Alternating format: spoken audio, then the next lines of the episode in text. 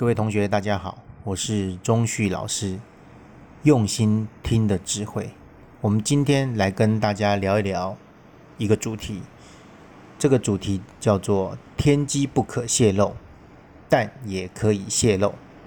我们常听人家说“天机不可泄露”，嗯，那究竟天机是什么呢？其实它就是一把开启吉凶祸福的钥匙。那天机为什么不能够泄露呢？因为天机的运行就像是大自然的规律，从来它不会因为人的喜欢或者是厌恶而改变。啊，例如太阳不会因为你喜不喜欢而改变它每日早晨的出现，或因为你不喜欢下雨天，老天就不会下雨。所以有个重点就是说。天机的运行呐，会因人而异，也会因人而不同。好，这就是天机很重要的一个定义。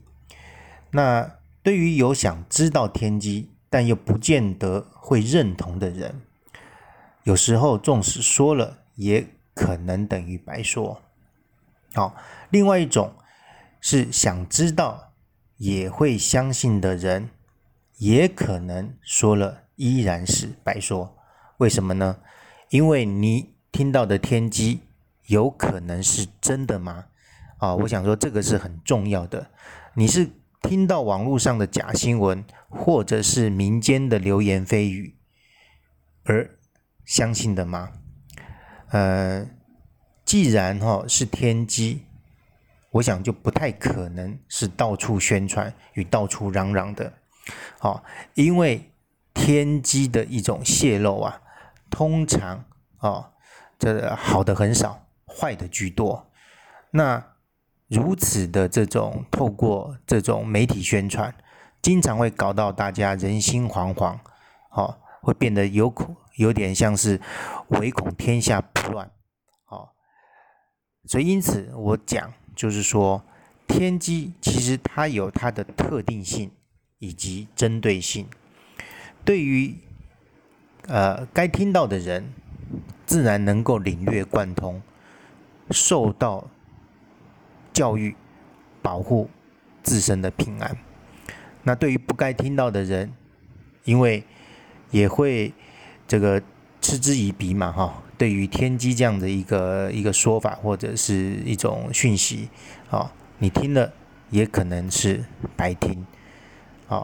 所以这世间原本就存在着信与不信的这两种人。啊，其实这也没有对跟错之分呐，只有吉跟凶之别。哦，只有吉利跟凶险的差别。在对于人有生存下来的那个人，就是吉。好，在错的人身上呢，呃。就是被出局，或者是倒霉，或者是发凶，那这个东西就是端看此人的信与不信。好，如果以佛教的观点来说，就是这个人的福报与福德是如何。好，人们对于未来，他总是充满着好奇与想象力，这原本就没有对错。哦，但是所谓的天机应该应用在对的地方，而不是用在错误的地方。如果你是用在错的地方的话，往往就是庸人自扰，哦，产生神经质。好，所以过度的好奇心有时候它是好事，哦，也是坏事。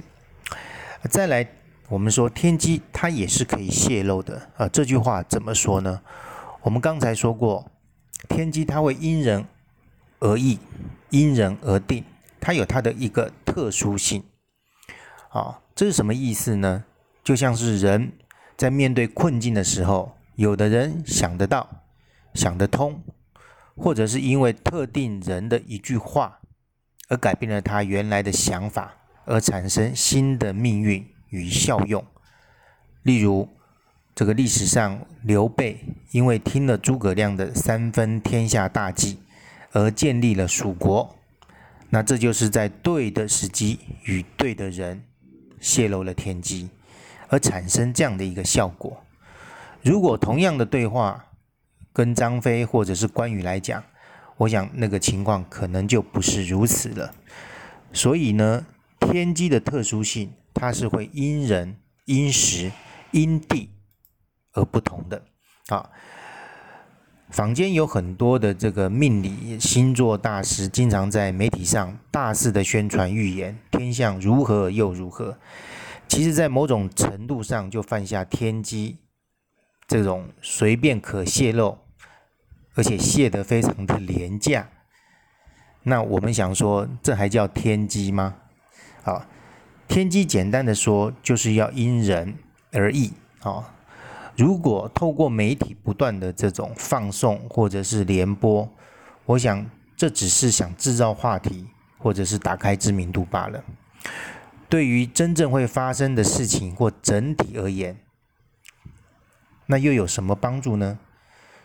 简单的说，每一场的灾难或者发生的这种呃变化，甚至这个最近这种疫情的这些蔓延，为何总是？有幸运的人与不幸的人的差别，哦，就像是一个客机空难事件，这种海啸、地震的这种天灾发生，总是会有一些生还者。其实这就是天道运行的一种太阳，哦，它的状态其实就是这样，哦，就是所谓我们常听到的这种“道可道，非常道”哦的一种。哦，一种说法。那近几年有许多命理星座大师在媒体上大肆宣说，哦，每个星座、每个月或每个年，针对这些善男信女的一些生肖，在某个流年时间运程会怎样又怎样。对于一般没有接受正确命理哲思的这样的一个训练的人，我想说，这个是娱乐效果。哦，是比较大的哈，也是一种比较不负责任的讲法。那我们试想，同样的生肖，难道每个人的命运都一样吗？这就是我说，如果讲了等于跟没讲是一样的，那又何必说呢？这就是所谓的天机，它的一种奥妙，或者我们在探究生命道理的时候，你必须非常严肃去看待这件事情的一种。心态。那既然这个呃每年的这个生肖的运气会不一样，好，呃，就像我们这个呃这个呃兄弟姐妹，好，也同样是父母所生的，好，那这个个性也会不一样，好，我们知道，就连双胞胎呀。他都有他的个性上的一些差异，以及他命运上的一个差别。所以说呢，呃，你又何必把这样的一种呃这种概率性的说法呢，搞得大家人心惶惶不安？